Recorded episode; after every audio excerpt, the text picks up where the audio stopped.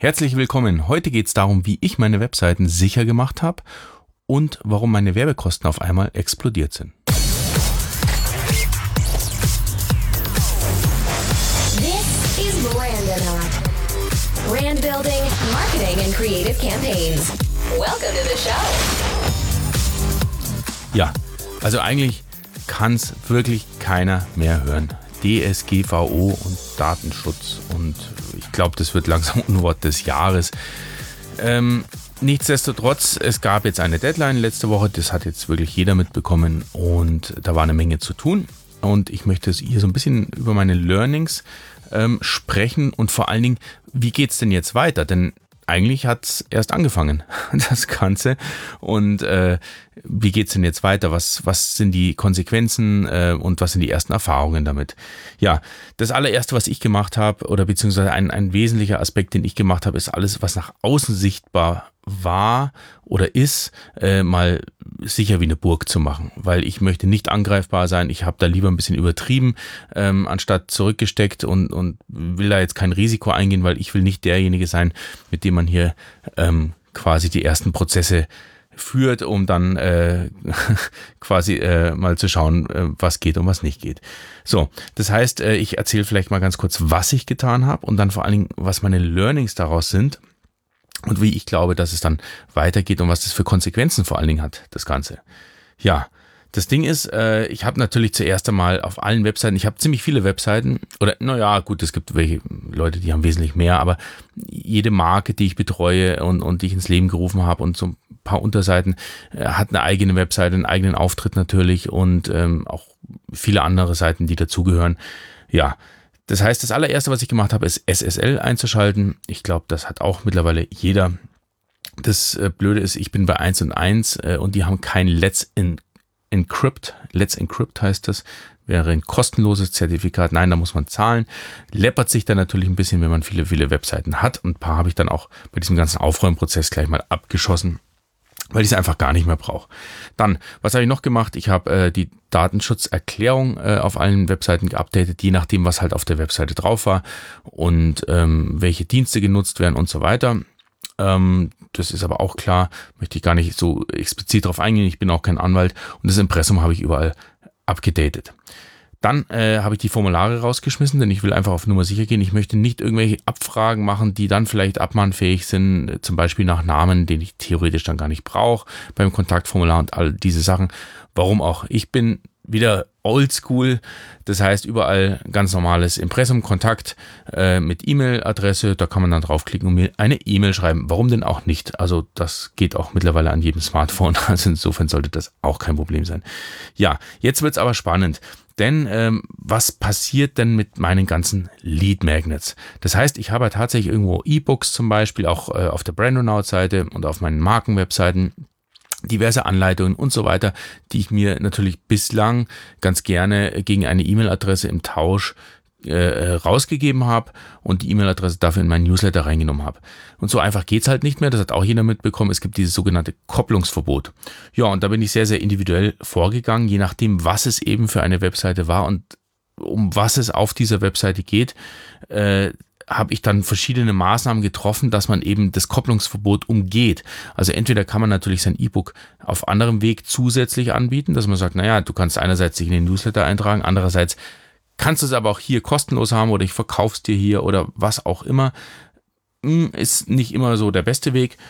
Mein Weg, den ich meistens gewählt habe und den finde ich eigentlich auch aus Brandbuilding-Sicht ganz gut, zu sagen, ganz ehrlich, trag dich hier in den Newsletter ein, da kriegst du echt gutes Zeug, denn ich will dir ja helfen und äh, ich will dir relevante Informationen schicken. Das heißt, ich habe eigentlich meinen Newsletter vermarktet und nicht äh, nur gesagt, ey, gib mir deine E-Mail-Adresse und dann kriegst du diesen tollen Lead Magnet.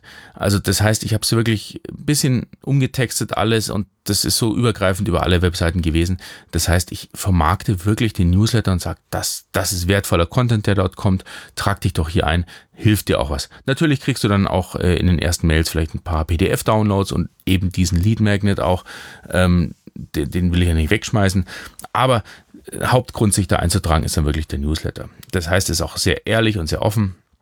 Und insofern äh, fahre ich damit, glaube ich, ganz gut. Jetzt muss ich mal ein bisschen Erfahrung sammeln. Die vier Tage reichen natürlich jetzt noch nicht aus, zu sagen, wie ist die Conversion Rate auf diesen Eintragungen, wie war sie bisher und so weiter. Das muss ich jetzt noch messen.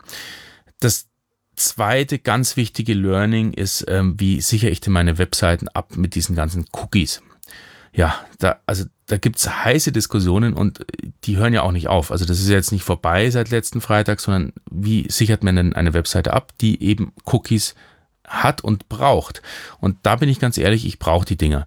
Also Google Analytics eh, da gibt's jetzt Diskussionen, muss ich das überhaupt äh, als, als Opt-in haben? Wahrscheinlich nicht oder eventuell nicht reicht in der Datenschutzerklärung und ein Opt-out-Button dort. Aber ähm, ich verwende halt das Facebook-Pixel. Und das Facebook-Pixel ist definitiv mal nicht anonymisiert. Und das wäre auch totaler Quatsch. Ähm, dann bringt's auch nichts anonymisiert. Das heißt, Facebook will ja wissen, was hat derjenige auf der Webseite getan. So, und wie binde ich das jetzt ein? Und da gibt es eigentlich zwei Lösungen, die ich mir sehr, sehr, sehr intensiv angeschaut habe. Und das sind äh, Plugins auf WordPress-Basis. Das eine von Bohr Labs und das andere heißt Pixelmate, beziehungsweise das hat sich dauernd umbenannt in den letzten Tagen und Wochen. Also das hieß mal WordPress Pixel Plugin oder so ganz komisch. Also ich verlinke das aber in den Show Notes, also äh, keine Angst, also da ist es äh, verlinkt, wie es jetzt momentan auf welcher äh, URL das zu finden ist.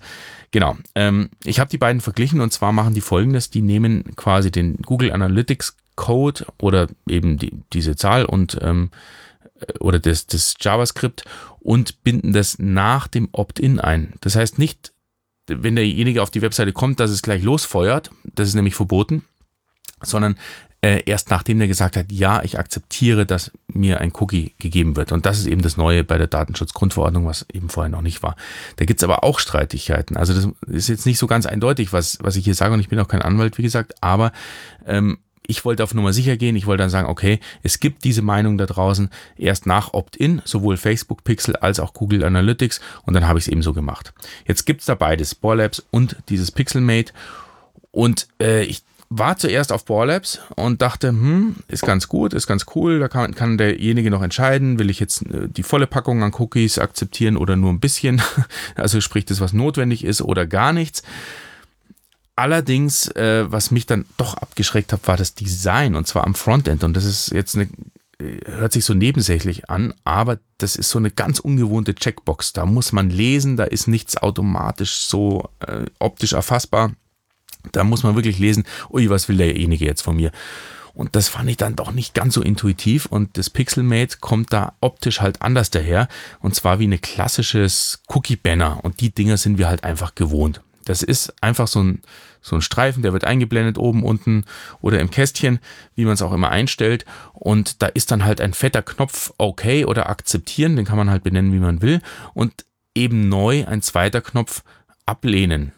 Ja, und der ist aber nicht so prominent hervorgehoben, natürlich. Oder man, man kann es ja auch einstellen von den Farben her.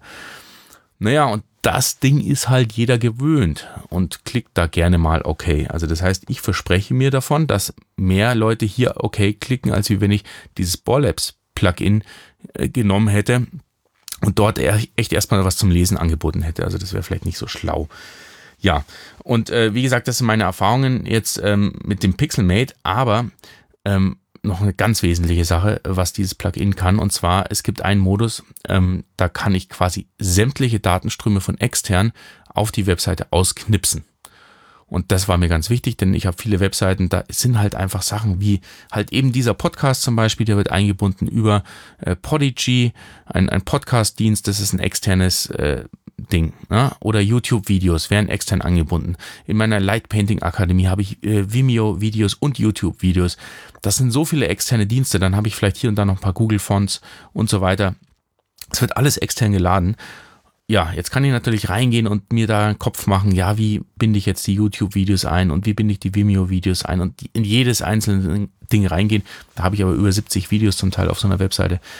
Hm, wäre nicht so schlau. Also habe ich es gemacht. Äh, dieses Plugin bietet ein, eine Einklicklösung eigentlich. Das heißt, ich unterbinde sämtliche ähm, Datenströme von extern auf meine Webseite, bis derjenige akzeptiert hat. Und wenn er ablehnt, dann bleiben die unterbunden.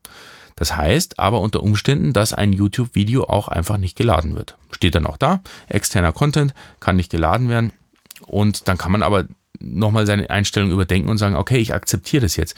Denn YouTube schickt dir eine Menge äh, Zeug damit, äh, wenn das Video abgefeuert wird oder auch nur vorgeladen wird. Und das will ich halt verhindern, dass ich hier rechtlich angreifbar bin, äh, dass ich was eingebunden hätte von, von YouTube oder halt eben Google im Hintergrund, äh, dass hier was nicht anonymisiert abgefragt wird. So, also gehe ich das Risiko ein, dass wenn einer sagt, ich lehne jetzt alles ab an Cookies, dass er dann halt eben auch kein Video angucken kann, was auf meiner Seite eingebettet ist. Ja. Jetzt ist aber, ähm, also soweit so gut. Wie gesagt, äh, ähm, in den Show Notes habe ich äh, die Links auch äh, verlinkt. Ähm, genau.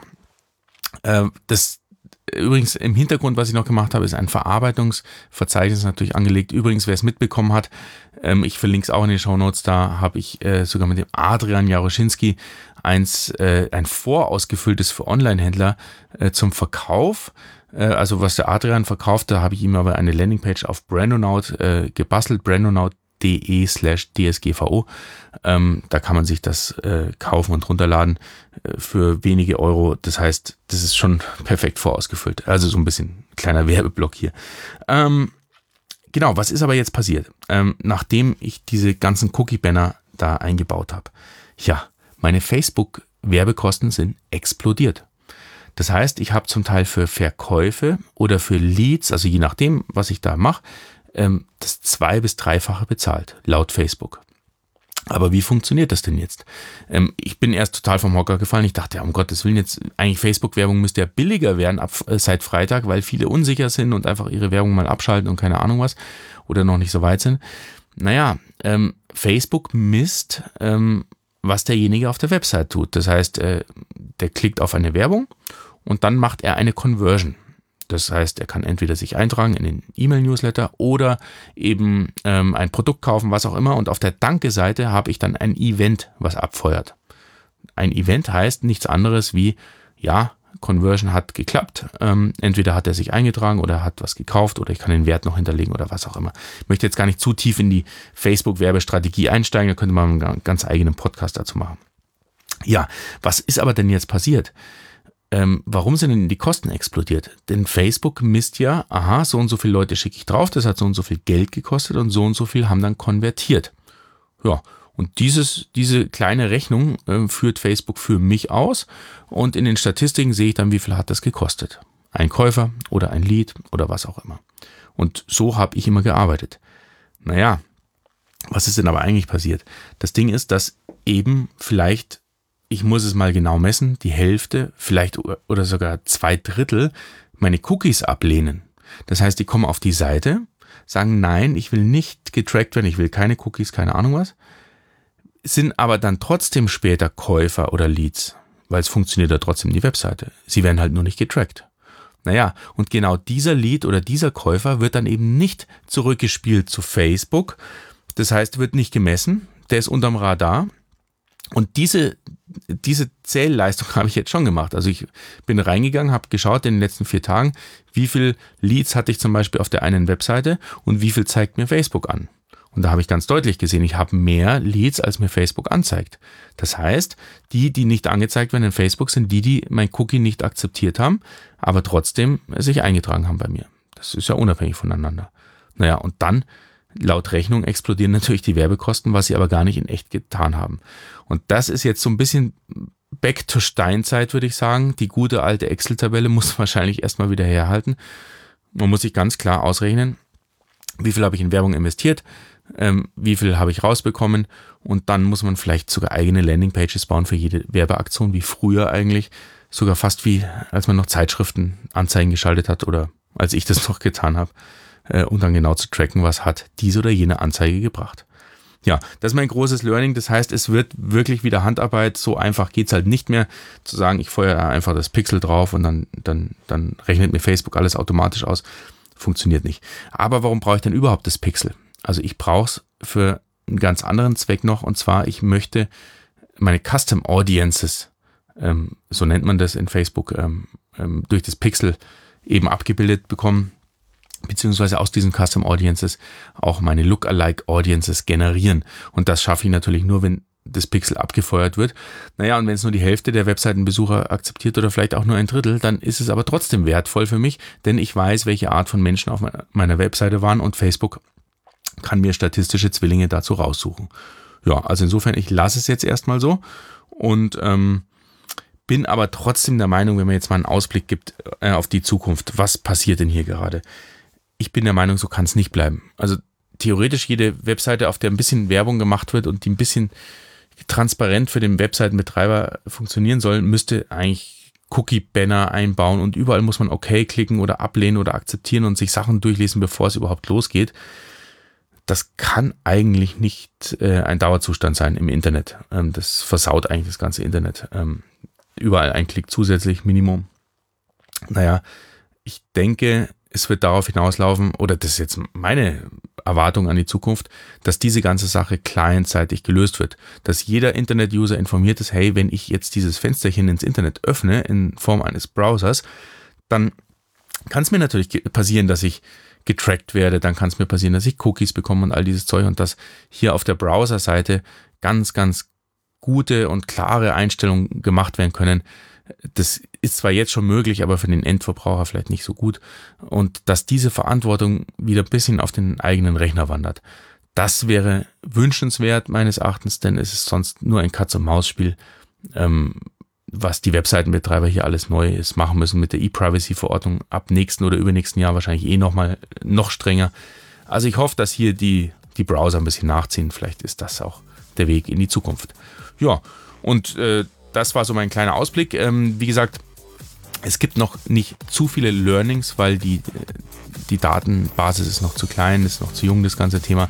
Aber ich werde hier definitiv mal updaten und das ist einfach so mein Zwischenstand. Ja, dann viel Spaß beim eigenen Umsetzen. Ich hoffe, äh, ihr seid schon alle soweit sicher, aber ähm, es kann ja nicht schaden, hier nochmal reinzuhören. Bis bald.